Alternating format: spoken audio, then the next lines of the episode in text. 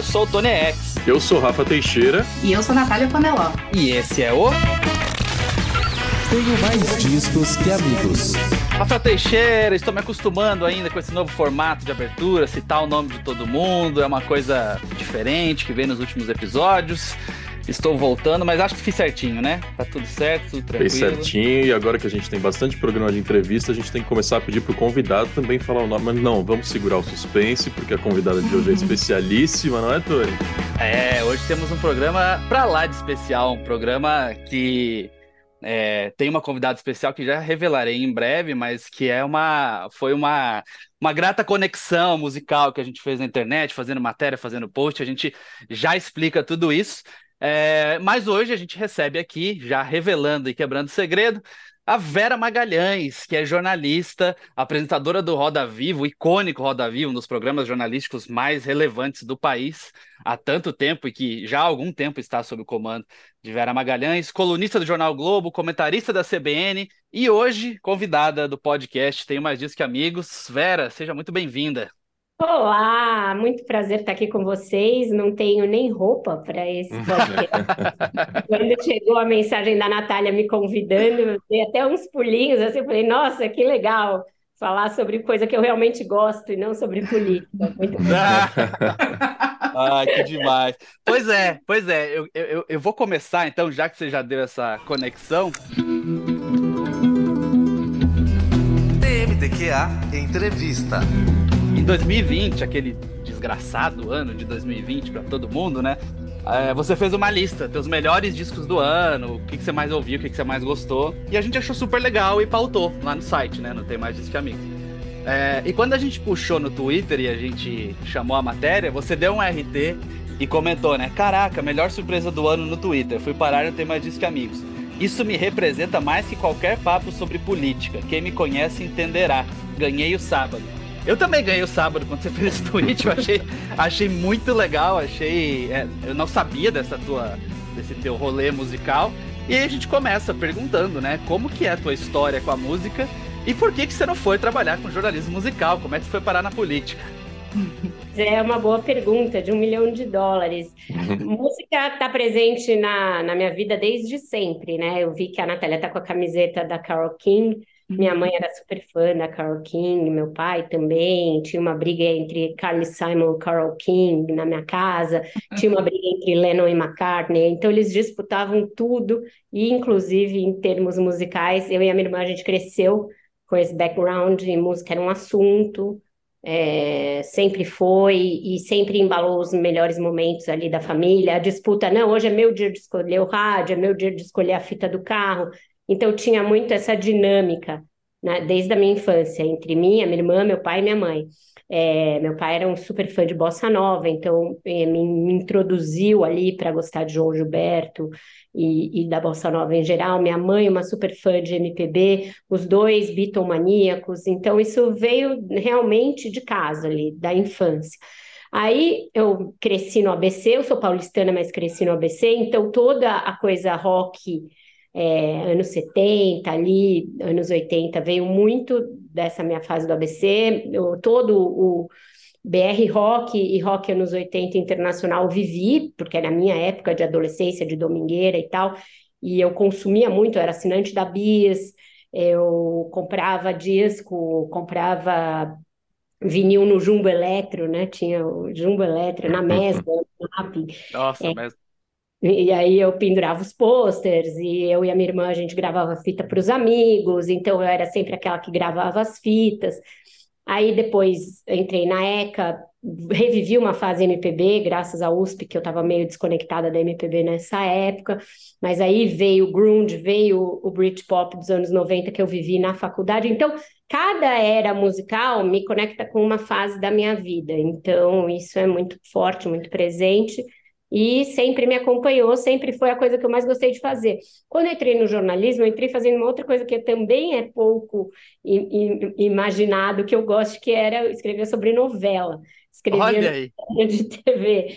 Então, eu cobri TV muito tempo e foi maravilhoso, porque eu era mega noveleira também, então eu ia lá nas gravações, foi maravilhoso, mas isso durou um curtíssimo espaço de tempo, Porque logo teve uma crise política, eu fui deslocada, eu era foca de tudo, fui deslocada para a editoria de política, e aí eu nunca mais consegui sair. Eu dei uns furos ali de sorte de principiante, fui ficando, fui ficando, e aí do Diário do Grande ABC para Folha, daí pra, de volta para a primeira leitura, para Brasília, e foi indo e sempre na política. Uhum. Vera, a gente vai voltar a falar de música, claro, mas só para a gente tirar da frente logo, eu quero recapitular a sua carreira na política. É, antes, deixa eu olhar para a câmera para dizer que esse é um episódio em vídeo do podcast Tenho Mais Discos Que Amigos, então você que está ouvindo, abre, você que está ouvindo pelo Spotify, abre lá o player que você vai ter na sua telinha também as imagens para ver a camisa da Nath e da Carol King. Mostra aí, Nath.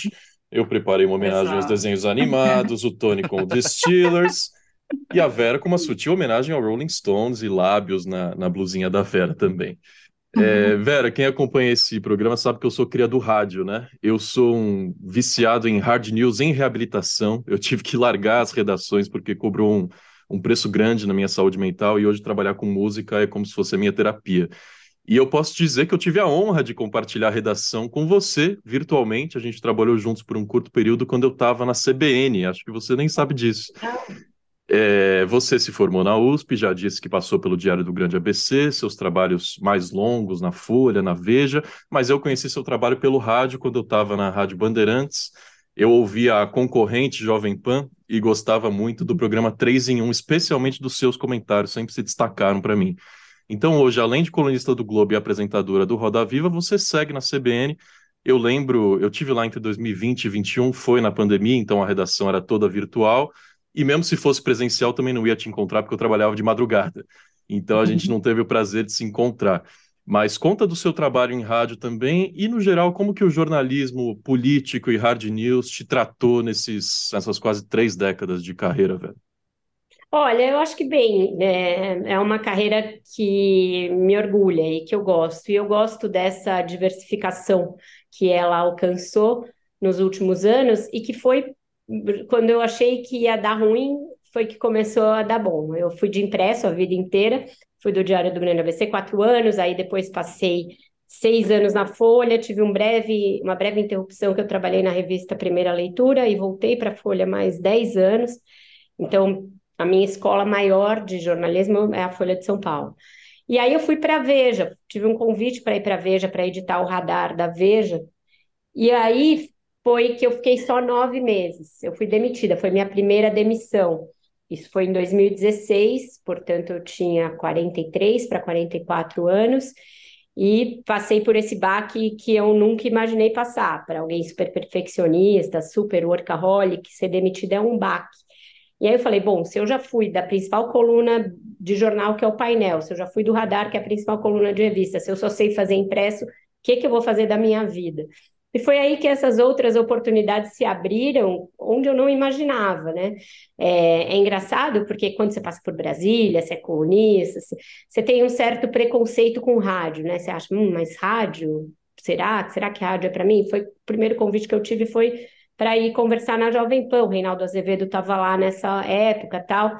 E aí foi um divisor de águas na minha carreira, porque já era essa coisa de, de rádio com imagens e eu comecei a fazer também a coisa da imagem. Aí fui chamada para fazer Meninas do Jô, é, e Meninas do Jô foi minha primeira experiência mais longa na TV. Eu já tinha feito participações esporádicas na própria bancada do Roda Viva, em outros programas. E, e aí, Meninas do Jô, Rádio é, Jovem Pan, co continuei em jornal, porque o Estadão logo me chamou, logo que eu saí da Veja também. E aí comecei a diversificar, colocar ovos em várias cestas, que eu acho que é uma coisa que hoje em dia é necessário para qualquer jornalista, visto que as empresas têm muita dificuldade em pagar salários altos, que a gente precisa ter essa versatilidade de mídias. E aí, no fim de 2019, surge o convite para o Roda, uma coisa que eu jamais esperei, é um programa icônico que eu sempre assisti desde a minha infância, com os meus pais também. E, e aí foi que eu entrei na TV de uma maneira mais definitiva. Então, a minha, meu roadmap é mais ou menos esse. É, foi um deslize, foi uma coisa que eu achava que ia começar o declínio na minha carreira, que na verdade abriu outras portas e impulsionou essa carreira para lugares que eu nem imaginava. Nossa, maravilhoso. E, de certa forma, o Roda Viva é uma é uma ponte assim de conexão com a música para você também, né, Vera? Porque assim, o Tony já citou, o Rafa já citou milhares de coisas que você faz. Vai até te perguntar que horas você dorme. Mas, mas é, se você for pensar bem, é ali essa única possibilidade que você tem de trocar também com artistas, né? Não só músicos, mas artistas de vários várias searas, assim. Recentemente a gente pautou lá no site a sua entrevista com o seu Jorge, né, que teve um momento emocionante ali no final. Então, queria que você falasse um pouquinho, assim, dessa possibilidade que você tem de levar a música, de certa forma, para o centro da roda, né? É engraçado isso, né? Porque foram alguns programas já com músicos e também com artistas, escritores. É, ele me traz essa variedade para transitar nessas outras áreas que eu amo e que não são a política, mas uhum. aí, geralmente, é no programa hard de política, um programa com candidato, um programa com o presidente do Banco Central, que as pessoas chegam e perguntam: e aí, você está nervosa? Eu falo: não, tô calma, porque isso é o que eu faço, é o que eu sei fazer, é meu repertório, é tranquilo para mim. É, mas eu fico muito nervosa nesses programas, nesses é, em que eu acho que eu posso me emocionar, ou que eu posso não saber, que vem uma impostora ali, aí eu fico super nervosa. O do seu Jorge foi um programa super emocional. O da Lineker foi um programa ultra emocional, porque é, eu falei, bom, hoje eu não vou ser de novo a apresentadora que vai começar a chorar, vou ficar aqui tranquila. Aí ela, na primeira pergunta que a você fez, ela começou a chorar. Eu falei, não, é possível isso. É, no Caetano, eu fiquei super nervosa. Falei, gente, como assim eu, eu entrevistar o Caetano Veloso? Como assim entrevistar Gilberto Gil? Então, são os programas que eu acho que me deixam mais nervosa, justamente porque são coisas que eu falo, ah, isso eu gosto como um hobby, mas não é algo que eu estudo, que eu leio, que eu leio, claro, como leitora, mas não como estudiosa. Uhum. Mas são alguns dos programas de que eu mais gosto, porque me permitem ir além desse negócio que eu faço há 30 anos. Esse ano eu faço 30 anos de carreira. É, então, para mim, é, é, uma chave que o Roda abriu que é essencial assim, na minha vida. E como que é, Vera? Eu gostaria de saber, mas eu tenho certeza que tem muita gente ouvindo aqui que gostaria de saber também. O Roda Viva é um programa quase colaborativo, né? A gente, você conduz ali, mas tem vários jornalistas sempre convidando, né, convidando pessoas diferentes, é, de todos os cantos e todos os veículos e todos os tipos de, de área de atuação. E, e eu imagino que não deve ser fácil manter o fio condutor de uma entrevista, que inclusive não é curta, né? Não é curta, é ao vivo, é, tem várias questões envolvidas num formato que não é um formato que você pode ir lá conversar com o artista, editar as melhores partes depois e publicar. É, como é que é para vocês? Como é que vocês preparam um programa do Roda Viva e como é que tem essa comunicação entre todo mundo ali que está é, com olhos fixos no centro da roda? Muito bom, porque na sua pergunta você conseguiu é, elencar exatamente as peculiaridades e as muitas dificuldades, os desafios que tem é, de conduzir o roda. É como se fosse uma. Eu também corro, então é como se fosse uma prova longa ali. Você tem que dosando o seu fôlego e pensar nas estratégias para a largada, para o meio e para o final. É, como eu não era de TV, essa coisa de ter TP e ter um ponto, uma pessoa hum. falando comigo, foi a primeira vez que eu é, tive de lidar, foi no Roda. É, eu procurei trazer algumas coisas minhas para lá, tá? Então, antes tinha um produtor que escrevia aquele início e o final do programa, e o, o apresentador só lia no TP. E eu, desde o meu programa número um, que foi inclusive com o Sérgio Moro, falei: não, quem vai escrever a abertura e o final sou eu. E eu procuro dar um sentido de conexão para esses textos também. Então, no, na, na, abertura, falo muito do sentido de por que aquela pessoa está lá, porque logo em seguida também vai ter um VT de apresentação, então não me perco muito em detalhes biográficos, eu vou no sentido factual, né, jornalístico daquela entrevista naquele momento, e no final dou um fecho do que aquela entrevista representa e tento dizer o que vai vir em seguida. Na, na escolha da bancada, que é esse outro elemento que você trouxe e que é muito importante para o sucesso do programa, eu procurei mudar também o que era feito antes, trazer pessoas de fora dos veículos mainstream. Então, hoje você tem muito é, veículo alternativo e também fora do eixo São Paulo-Brasília perguntando no Roda, e eu comecei a notar com muita, assim, um certo orgulho e muito prazer que as pessoas querem estar naquele lugar, então me mandam um currículo, olha, se você for falar de tal assunto, pense em mim, isso é muito legal, as pessoas depois postam a foto delas no estúdio do Roda, nos seus avatares das redes, isso eu acho muito legal também. É, então, essa é uma curadoria que eu faço pessoalmente, eu não hum, deleto. Legal.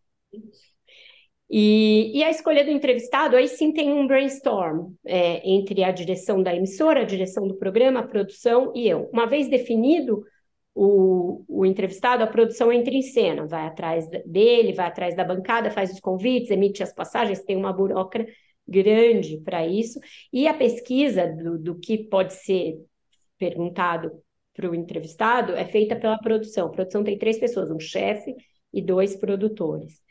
E aí, assim, os programas são, na sua maioria, ao vivo, mas também tem a possibilidade de fazer gravado, quando a gente está com o entrevistado que é de fora, que não tem agenda, ou que a gente precisa fazer legendagem, porque é gringo. Então, hum, nessas sim. circunstâncias, a gente faz gravado.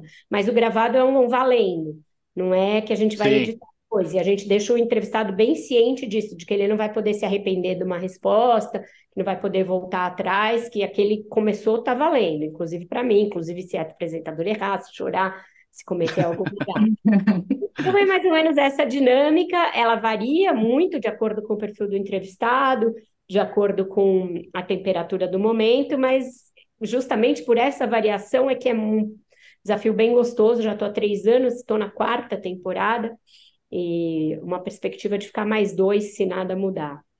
Ah, legal. É muito primeira bom. coisa, primeira coisa, só Rafa, se for falar uhum. de música, pense em mim, né? Eu, eu, eu vou compartilhar, vou compartilhar a foto, né? é, eu vou compartilhar a foto nas redes também. Eu sei que você não atualiza e... seu currículo faz tempo, Tony, mas tá na hora, esse é o momento. é, depois que Me você... segue no LinkedIn, é isso? É, é, é, mas eu só ia, só para concluir isso, Rafa, eu ia falar que a, na pandemia ainda teve um outro agravante, que foi o, a internet, o online, a, a, a, distância, né? Mas ainda assim rendeu alguns dos melhores episódios, né? Eu lembro do episódio do Felipe Neto, episódio, o programa, a entrevista do Felipe Neto, é, que foi incrível, eu achei, assim. E, e ele é um cara que mobiliza a internet para levar para onde quer que seja, né? Tanto por causa da base de fãs dele, quanto por causa dos haters. E eu lembro que no Twitter era só falando do Roda Viva, e ele tava lá na casa dele, né? Um fundo preto, assim, e tal. Como a gente tá aqui no Zoom, conversando, é... rolou tudo bem? Foi tudo certo? Esses papos online, como é que foi? Bom, ele tem uma internet melhor que a de todos nós. transferir é, ele deve ter cinco links diferentes em casa. Então, com isso não teve problema. O que teve problema, que até me chamou a atenção, que foi engraçado, acho que ele estava meio tenso, né? Que eu estava tentando convencer ele há um tempinho já. Aí ele falou assim: não, mas imagina, Roda Viva não é para mim, eu tenho pânico e tal, mas aí uhum. topou, topou fazer remoto, porque ele também tem um problema com voar, que eu não sei nem se ele resolveu depois. Mas aí o fone dele ficava caindo. Eu falava, gente, o cara faz isso todo dia, o fone dele fica caindo. ele brinca é um durex pra esse mas é, mas é, Mas veja, Vera, é a mesma coisa que você falou, né? Ele botar um fone, falar ali com o público dele, o YouTube, Minecraft e tal, não sei o quê, para ele é o dia a dia dele, né? Aí ele ir pro Roda Viva foi você a hora que vai pro artista, né? Aí é, putz, vou ficar nervosa, vou chorar, vou sei lá. Não, e a gente nota muita gente com uma cancha absurda que fica meio intimidado ali no centro do roda. Eu procurei tirar um pouco esse caráter intimidatório que tem, porque minha ideia não é que a pessoa vá lá imaginar que ela vai passar por uma inquisição, é que role um papo de fato. Mesmo nas entrevistas que tem que ser duras, porque tem cobranças para ser feitas, é, eu acho que o tom tem que ser esse mais de conversa e de diálogo. Tem episódios icônicos do Roda em que as pessoas quase saíram na mão e tal, e muita gente acho que tem essa fetiche de que isso vai voltar a acontecer, até pode voltar a acontecer, mas não é a minha ideia. É, eu acho que hoje em dia tem muito essa tentação do jornalismo de, de conflito, e que até emissoras como a Jovem Pan acabaram caminhando para esse caminho. Não é a minha praia, não era o que eu fazia quando eu estava lá, não era a ideia do 3 em 1 e não é a minha visão de jornalismo. Eu acho que para o jornalismo ser duro e, ser, é, e ter cobrança e ser contundente, ele não precisa resvalar para o show e nem para o sensacionalismo. Então, eu sempre que as pessoas demonstram algum receio de ir para o Roda Viva, eu, eu falo isso para elas e não é um caó que eu jogo para convencer o cara ir lá e depois eu vou dar uma pegadinha nele. Não é a minha ideia é, fazer daquilo um, uma coisa inquisitorial e que a pessoa vai ficar suando do início ao fim. É, mesmo porque eu acho que rende menos pro, é. pro público, sabe? Porque a pessoa que vai lá só para lacrar acaba não ouvindo o que o entrevistado está falando. Mas é isso, você tem razão, ele estava nervoso, outros tantos que eu nunca imaginei que pudessem ficar nervosos. Glória Maria Falou, eu tô apavorada. Eu falei, o que, que é isso? Você é a Glória Maria. você tá apavorada. Era um estúdio cheio de pessoas apavoradas. Quem ia entrevistar estava com medo, quem era entrevistado estava com A mulher já enfrentou, já ficou sem gravidade, já fez tudo que alguém. Glória Maria, atenção, Glória Maria. E ela estava nervosa. Mas isso só aumenta a nossa responsabilidade. Não dá para você ficar ali, ai, que bacana, tô no programa que todo mundo fica nervoso.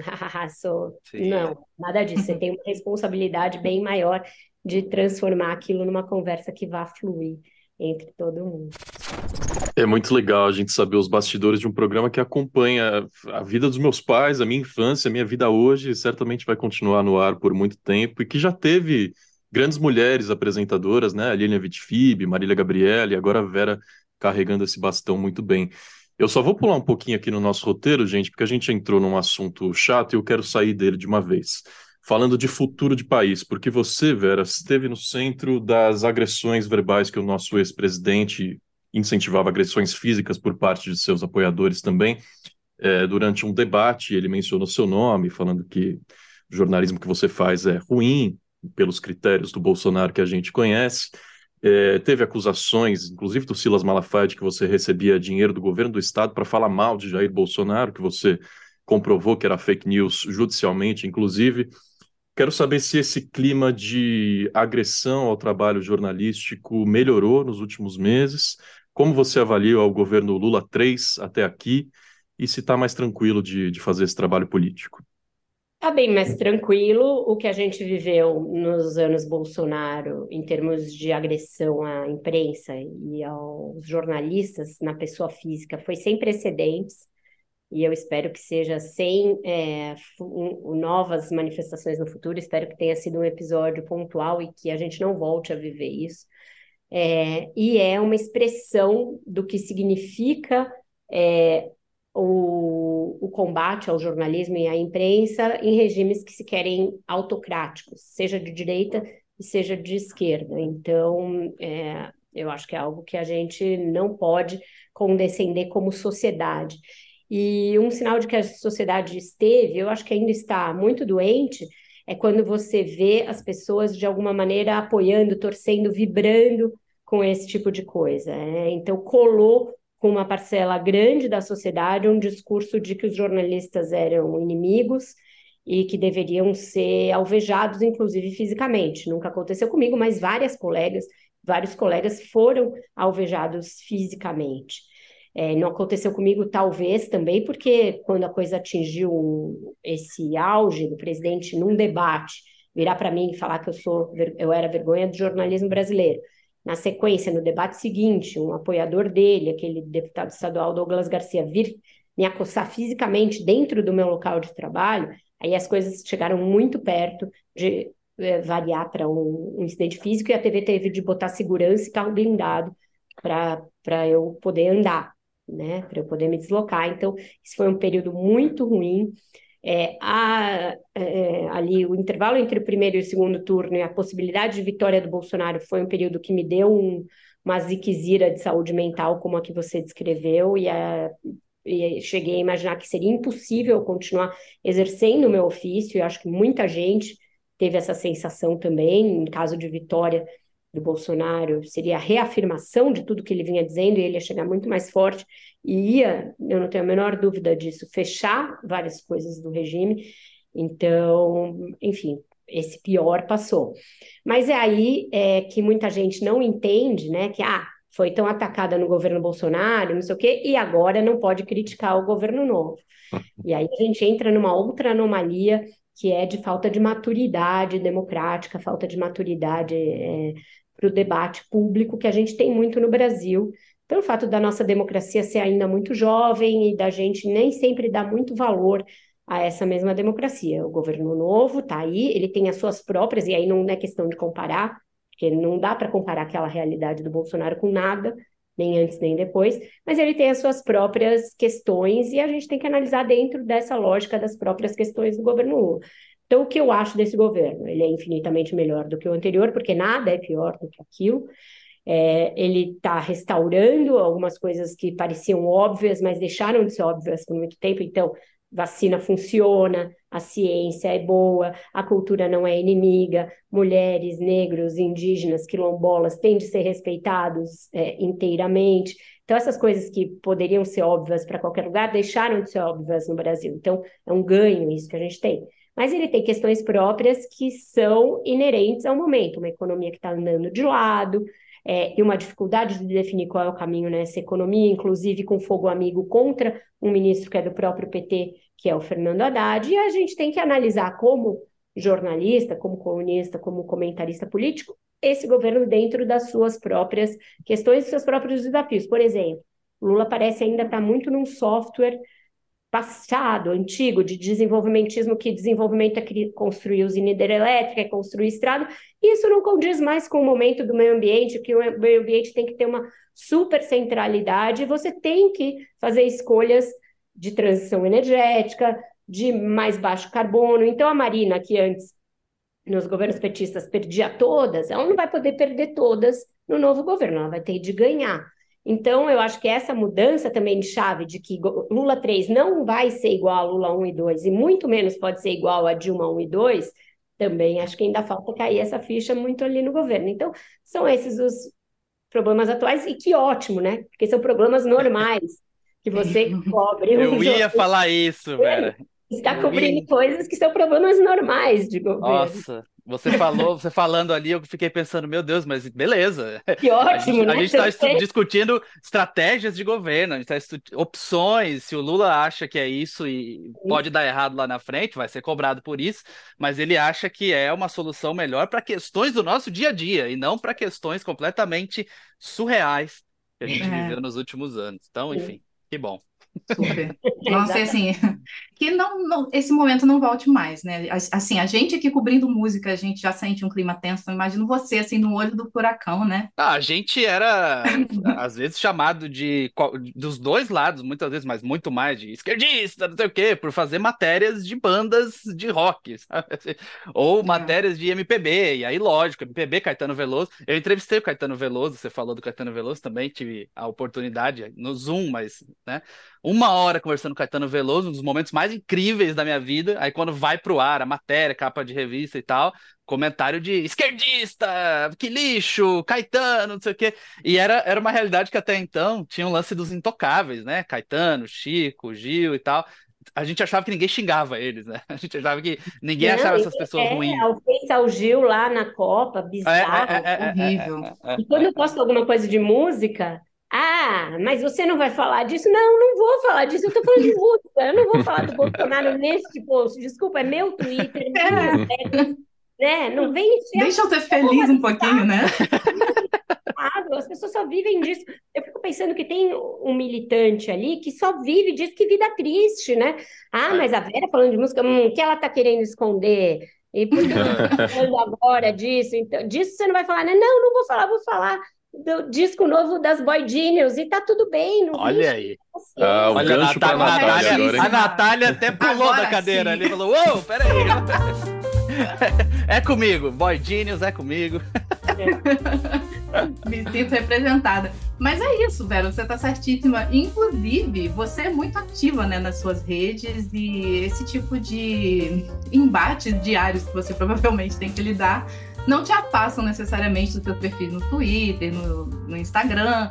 E aí você compartilha suas playlists e você posta stories dos shows e você mostra o que você está ouvindo. Então eu queria saber um pouquinho desse lado, né? De, de mostrar para as pessoas um lado que talvez elas não conheçam de você. E o que, que você acha que elas se surpreendem mais, assim, que você ouve e que as pessoas nossa, mas a Vera, a Vera é indie. a Vera é indie, muito. A Vera é indie, já fui mais. É... E isso tem um caráter que é claro que, além de, dessa dissociação que as pessoas fazem, ah, entende de política, então não pode falar de música, que é uma bobagem, tem também uhum. um caráter etarista aí nesse negócio, né? Porque o fato de eu uhum. gostar de bandas novas e de estar tá sempre buscando bandas novas, ah, isso não é para sua idade, olha aí uhum. querendo usar de garotinha, então tem muito isso. Vou falar de duas coisas aqui. Primeiro, do, da minha relação com as redes e vou derivar para a coisa da música. Eu mudei muito o meu modo de interagir nas redes. Eu antes ia para cada conflito, respondia. É, eu parei de fazer isso. Fechei muitos comentários, só quem me segue pode comentar. Parei de responder a qualquer crítica e parei de também comprar muita polêmica. Então, às vezes, eu estou ali prestes a comprar a polêmica eu penso uma, duas, três, quatro, cinco vezes e falei, não, não vou.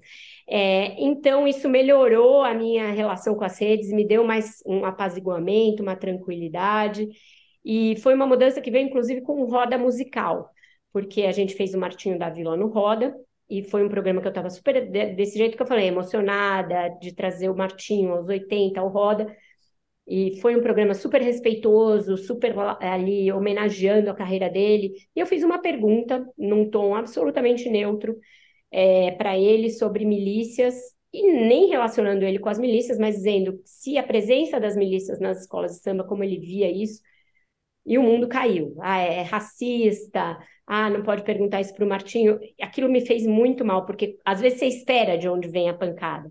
E aquele caso veio um tiro de onde eu não esperava que viesse. Então, a partir desse momento, eu me retirei muito das redes. Eu voltei a ficar mais combativa na eleição, porque eu comecei a ser alvo, e aí eu achei que eu tinha de fight back, tinha que revidar para não ficar de alvo, e aí agora eu me recolhi de novo, então eu comento na CBN, eu comento no Globo e posto esses comentários, e aí as pessoas que debatam, eu não vou debater com ninguém nas redes. E aí a música, né? A Vera Indy. Sempre fui, sempre gostei. É, desde a faculdade sempre gostei de indie rock, e aí nos anos 2000 entrei muito por essa praia, é, porque me apaixonei por Arcade Fire, porque é, comecei a ouvir muito Killers quando Killers não era tão farofento quanto hoje. Então, eu fiz uma guinada indie que coincidiu. Olha só, outra coisa que as pessoas nunca vão imaginar, né? Mas com o meu período em Brasília, eu já com dois, um filho e depois outro, em Brasília, que todo mundo pensa que você só vai trabalhar, que você só vai para coisa com fonte, a gente começou a fazer uma balada indie. E eu Olha. era DJ nessa balada junto com o Alan Gripe, que hoje é diretor de redação do Globo. Então, também que ninguém imagina que tem essa pegada, mas a gente tinha essa festa, que era uma festa mensal, e aí que eu. E eu sempre tive com outros amigos da ECA uma coisa de trocar MP3, e aí a gente fazia a lista de melhores do ano, antes ainda das redes. E aí isso depois migrou para o Spotify, migrou para as redes. Então, é uma coisa que eu faço, eu faço lista mensal de lançamento, aí dessas listas mensais eu faço uma melhor do ano, faço uma lista para correr. Então, eu vou é, trazendo essa coisa de descobrir música nova para o meu dia a dia como uma forma de oxigenar esse dia a dia, não pensar só em trabalho, não pensar só em política. isso é uma parte vital ali da minha vida. Sexta-feira de manhã, a primeira coisa que eu faço é abrir o radar de novidades do Spotify, ver o que tem ali, abrir aquela lista All New Indie, que eu também vejo, aí eu indexo na minha própria lista. Tem todo um esqueminha Olha. ali funciona como um esquema de saúde mental também para mim. Ô, Tony, e é uma loucura, porque são artistas que a Vera gosta que a gente trabalha diariamente. Você que é editor do TMDQA, a gente escreve lá sobre eles diariamente. São bandas que não frequentam o mainstream, ainda está com pouca atenção lá fora e chegando aqui no Brasil. E eu não sei se você se importa, Vera, da gente dar uma olhadinha aqui no seu Spotify para citar alguns dos seus artistas preferidos. Não são poucas as playlists que ela faz, viu, minha gente? Só esse ano, ó, tem uma playlist de covers, tem uma playlist de corrida, tem favoritas de janeiro, fevereiro e março. A gente está gravando esse programa em março. Tem uma playlist só de nacionais que ela destacou uh, uma das primeiras músicas do Cansei de Ser Sexy na última década, que foi parceria com a Karen Jones, Cuckoo Crazy. É, vamos ver as favoritas de 2023 até aqui. Boy Genius, que ela já citou. The Arcs, projeto paralelo do Dan Auerbach. Tony, sei que você gosta. É. Arlo Parks. É Whitney, uma bom. banda que eu gosto muito. Qual, Vera? O disco novo do The Arcs é muito bom. Eu não ouvi ainda. Saiu recentemente. A única pessoa que já foi a três shows no mundo, nem, nem a mãe deles foi. Então. Nossa, eu, eu, eu amo o primeiro disco, o Yours Dreamly, e eu tive um sério problema para comprar em vinil. Não achava em lugar nenhum, enfim, tava difícil comprar na internet. Aí um dia eu tava numa viagem a Toronto e na- fui numa loja de disco lá que é conhecida e tal, e tinha. Aí eu fiquei extremamente feliz. Aí cheguei em casa, fiz um stories e tal, e eles compartilharam. Eu acho que Ó. também não devia ser uma coisa tão comum. Não, assim. eles falaram, nossa, alguém no Brasil compartilhando. É, é, é. E, e eu sou meio solitário nisso, que bom, estamos juntos, porque ninguém mais que eu conheço gosta de The Arcs. E aproveitando. fala, ah, vou ouvir Black Key. Se é pra ouvir o cara lá, É. do. Wrong, desse disco novo, tá no meu repeat ali, tipo, bombada, estourada, nas primeiras do ano, as músicas que eu mais ouvi do ano, assim. Preciso E outros, outro disco. cara que tem muitos projetos paralelos é Damon Albarn. Teve disco novo do Gorillaz que eu vi que você colocou também de favorito aqui, Vera. Adorei, adorei. Miley Cyrus, lançamento dela também. Esse- É, vou- Esses dados todos públicos, Rafael Teixeira. Como que. Playlists como que públicas, entre no É. Spotify, perfil da Vera Magalhães, tem lá. E não só de 23, né? Você vai rodando pra baixo, é playlist que não acaba mais. Dá pra. é, E é um, é um compilado de lançamentos, né? Você que não consegue acompanhar. Aliás, a Nath já tinha falado que hora você dorme, né, Vera? Que hora que você ouve música. Eu não sei se você tem um hábito, um ritual, se você ouve com seus filhos, ou se você ouve indo pro trabalho, mas como você se atualiza de tanto lançamento assim? Eu ouço de manhã já, então o que muita gente vai ouvir podcast de notícia, eu não, eu, não- eu ouço ocasionalmente, eu não sou uma ouvinte diária de podcast de notícia, é, eu ouço música. Quando eu não estou trabalhando, eu- o que eu prefiro ouvir é ouvir música. Então, nos deslocamentos para o treino, no próprio treino, é, em casa, em fim de semana, quase full time, a gente ouve vinil, eu e meu marido, ele também ama música, então a gente tem aqui, eu acho que eu tenho mais discos que amigos, depois eu tenho aqui para mostrar um instante de discos. É, ouço música quando eu não estou fazendo outra coisa, quando eu não estou trabalhando, quando eu não estou vendo filme é, ou série. E dormindo, eu estou, em geral, ouvindo música. E cuidando das playlists no próprio celular. Eu ouço uma música que eu não ouvi, eu vou ver, e aí eu já meto na playlist ali. Já faço isso também, às vezes, no próprio carro. Então, é é um ritual que, que é muito natural para mim. Vai fluindo, assim, naturalmente. É, e eu fico muito bolada com as pessoas, porque eu já tinha coisa de fazer mixtapes e eu continuo fazendo. Então, quando eu acho que uma pessoa vai gostar da música, eu mando a música. Se a pessoa não escuta e não comenta, eu fico muito. Pensei na pessoa, perdi o meu tempo, mandei a música Existe pessoa. uma dedicação, né? Aí, É, assim, você vai gostar, confia em mim, ouve, pelo amor de Deus, né? É, cara, não precisa ficar ouvindo Coldplay, Viva la Vida, só Ah! pode ouvir uma coisa nova. Então, isso me exaspera nas pessoas. Ah, eu tenho mais idade, eu gosto mesmo, é do Led Zeppelin. Vai ouvir, então, Tame Impala, que você vai gostar. Se você gosta do Led Zeppelin, você vai gostar do Tame Impala. E, e as pessoas ficam muito presas nas músicas que elas já conhecem, que elas já gostam, e não se permitem ouvir coisas novas. Então, esse é um outro flanco de batalha que eu tenho aqui Uhum. e que é, é- é assunto com os amigos, sabe? Ah, demais, demais. E isso é um, esse é um grande problema de alguns gêneros musicais, mas do rock especificamente, esse negócio de não ouvir coisas novas, né? Esse negócio de. É o que eu falei, ah, The Arcs, não, eu vou ouvir Black Keys, é o cara do Black Keys, então, Black- com a coisa que já está consolidada lá. Então, e, e eu acho que esse é um dos grandes problemas pelos quais o rock and roll não é mais aquilo que já É, foi. falar não tem mais rock, o rock morreu, morreu, É, é, é, é. tá ouvindo, entendeu? Exatamente.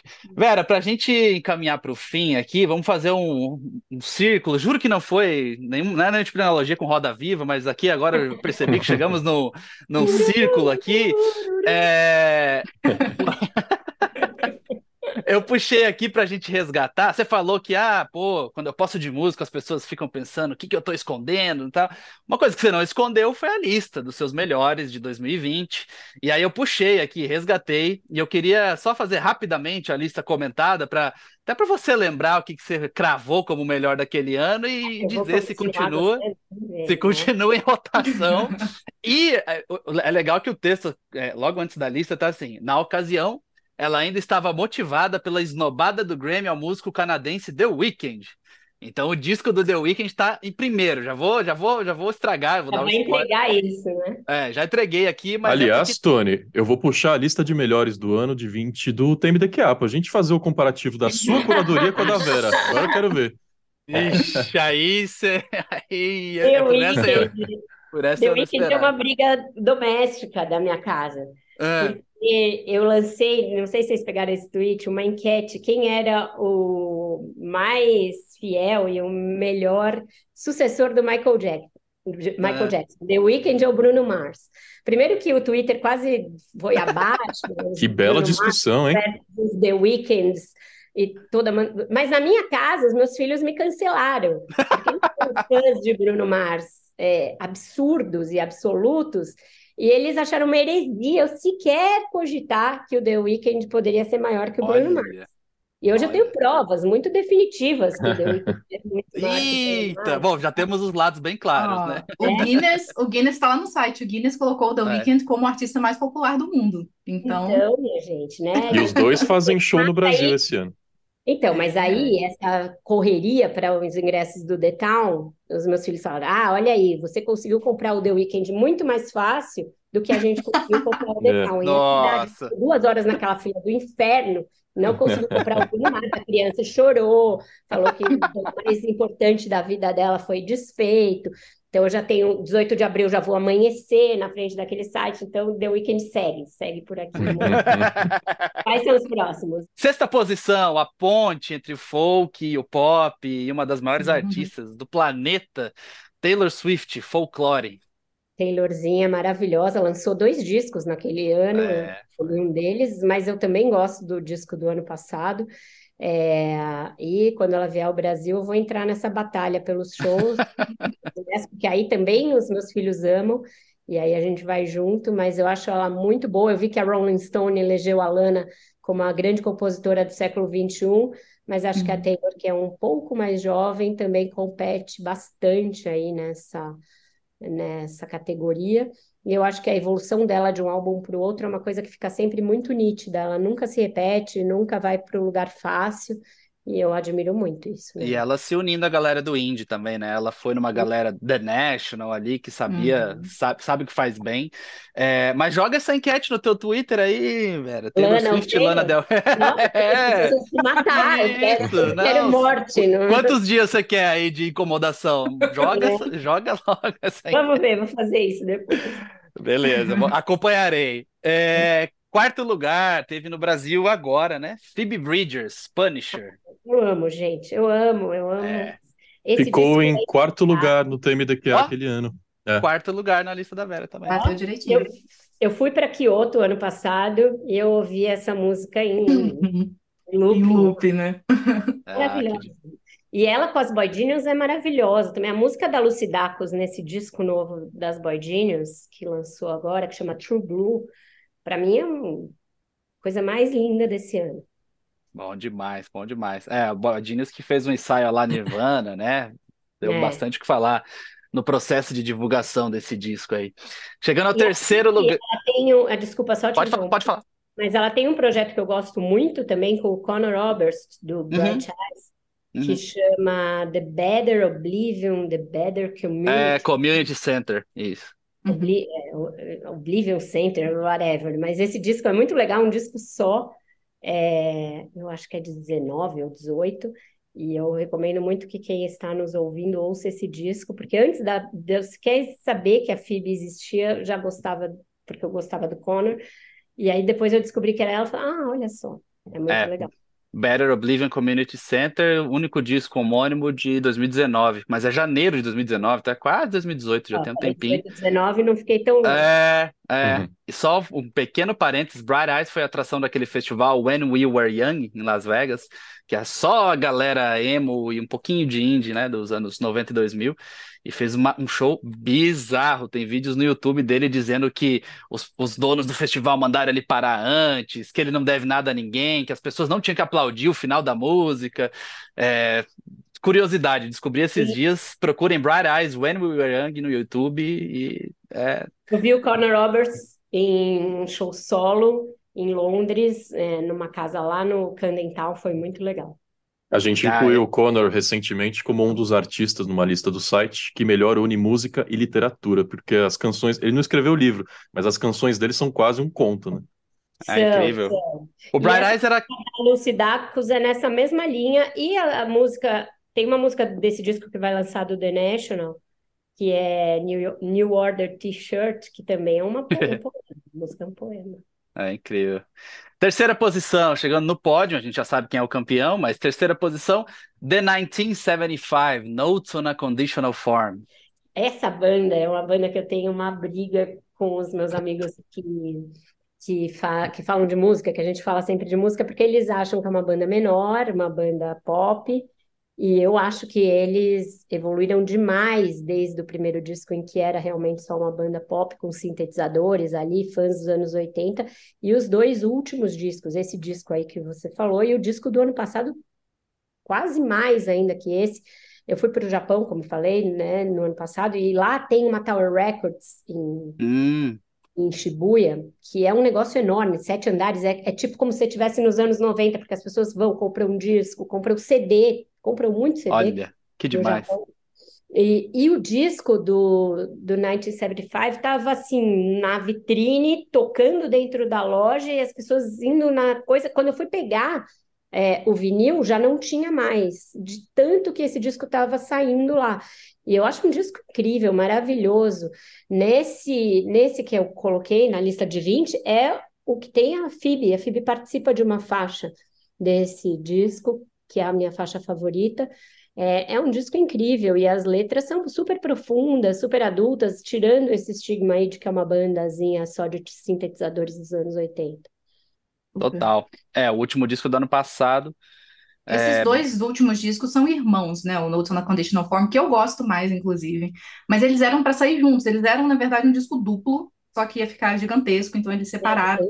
é, e por causa da pandemia, É. tam- tam- também teve a pandemia no meio do caminho. Ah, que- então é muito atraso. bom, eu não tinha essa informação, mas para mim é É. isso, eles É. são muito próximos, como os, os discos adultos do 1975. assim. Sim.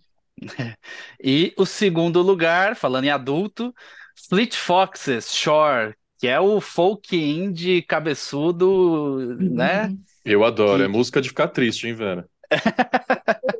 Foxes, gente, é das minhas bandas atuais, assim, é que talvez a, uma das únicas que esteja no top 20 da vida.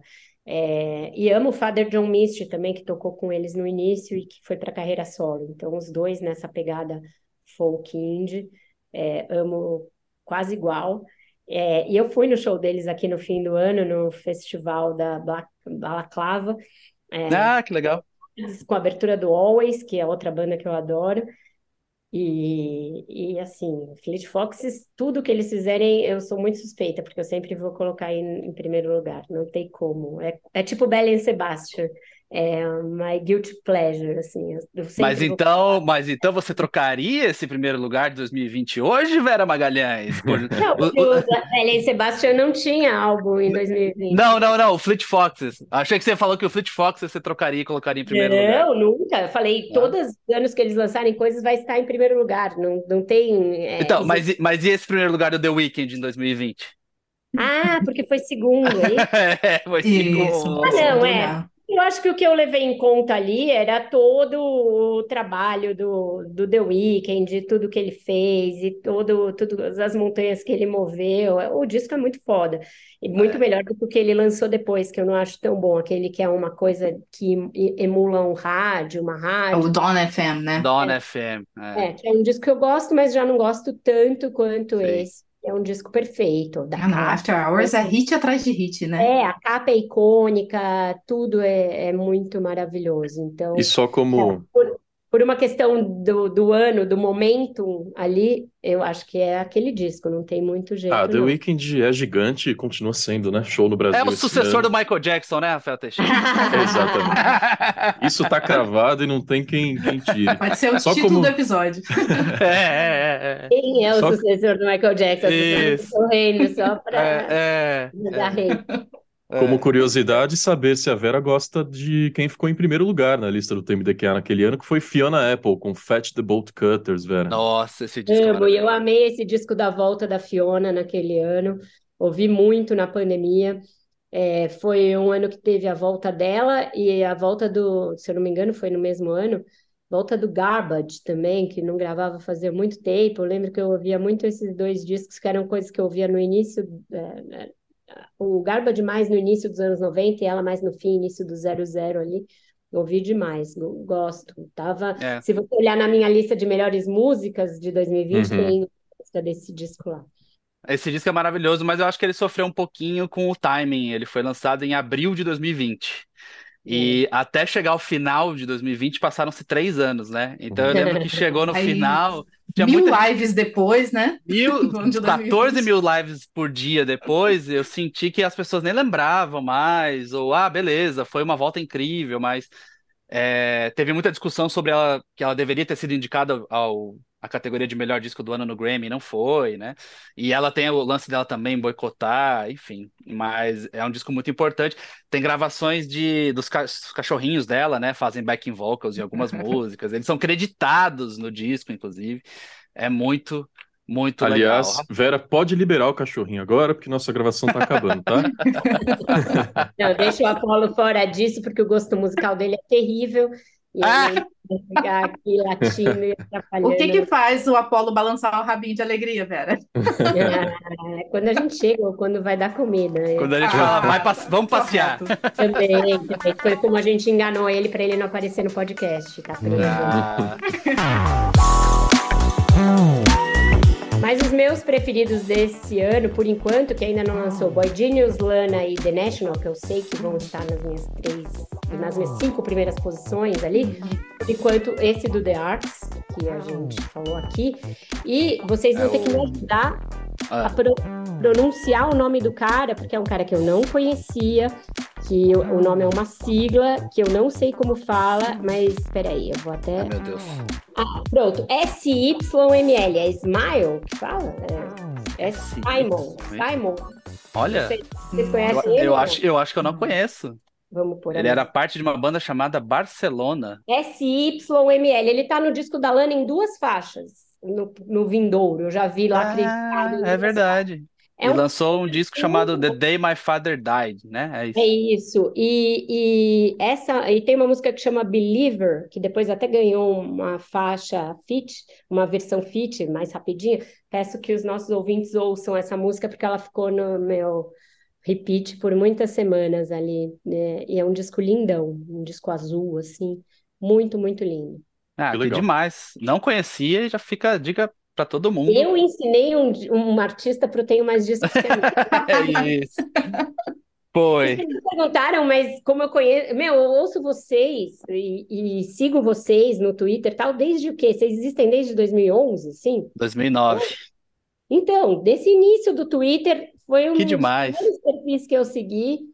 E, e, gosto demais, maravilhoso, junto ah, com os que outros indies que surgiram nessa, nessa época, que hoje são muito menos profícuos, não postam quase nada, ah. mas vocês seguiram aí, muito legal é, estar aqui.